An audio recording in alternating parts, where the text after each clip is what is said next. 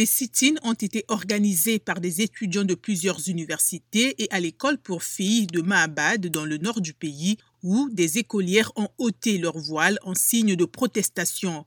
À Téhéran, la capitale, une large foule était rassemblée devant l'université polytechnique pour dénoncer la pauvreté et la corruption, criant mort à la dictature. Le mouvement de contestation a aussi rallié des travailleurs du secteur industriel avec des grèves observées dans des usines. Les rassemblements en solidarité avec la contestation se sont également poursuivis à l'étranger. Les autorités dénoncent les manifestations comme des émeutes, accusant des pays étrangers de les attiser. Selon les ONG, la répression a fait au moins 95 morts depuis le décès le 16 septembre de Massa Amini, morte trois jours après son arrestation par la police des mœurs à Téhéran.